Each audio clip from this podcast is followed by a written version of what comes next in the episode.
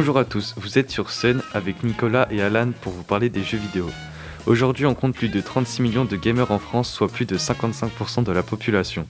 Mais pourquoi les gens jouent-ils aux jeux vidéo? Les principales raisons sont que jouer permet de garder des liens sociaux ou d'en créer, de se vider la tête et d'oublier les problèmes. Cela touche tout le monde car la moyenne d'âge des gamers en France est de 40 ans. Maintenant, voici un point historique présenté par Nicolas.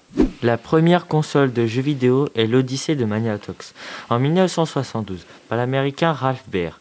Elle permet de jouer à plusieurs jeux grâce à un système de calque à apposer sur l'écran du téléviseur. Magnavox presents Odyssey, the electronic game of the future. Odyssey easily attaches to any brand TV, black and white or color, to create a closed-circuit electronic playground.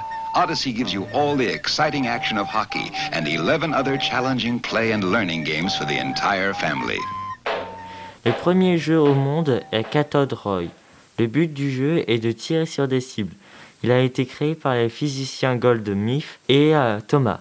Le premier jeu vidéo qui a rencontré un véritable succès commercial est Pong, créé par Atari en 1972. Et les jeux mobiles qui ont connu les plus gros succès sont Subway Surfer ainsi que Candy Crush. Pour les non-connaisseurs, le jeu Subway Surfer, les règles sont très simples. Le but c'est d'éviter le gardien qui vous poursuit dans de nombreuses zones. Pour Candy Crush, le but est d'aligner des bonbons de la même couleur et faire des combinaisons. À vous de jouer!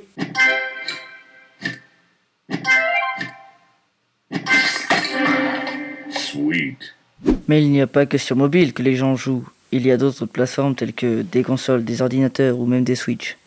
Les jeux en ligne rencontrent un grand succès parce que cela permet de jouer avec ses amis ou de s'amuser avec eux en les affrontant en ligne et de faire des rencontres, surtout en cette période particulière.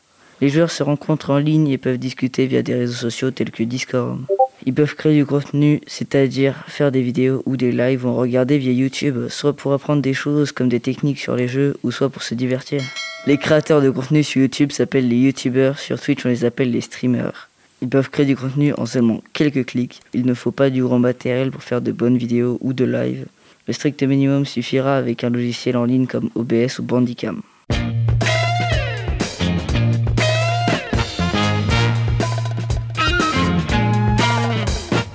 Donc l'univers du jeu vidéo est très vaste, les gens en ligne connaissent un gros succès car les gamers jouent globalement pour se retrouver entre amis et s'affronter, le nombre de gamers est exponentiel. Merci de nous avoir écoutés, c'était Alan, Nicolas et Fabien, très belle journée à l'écoute de scène.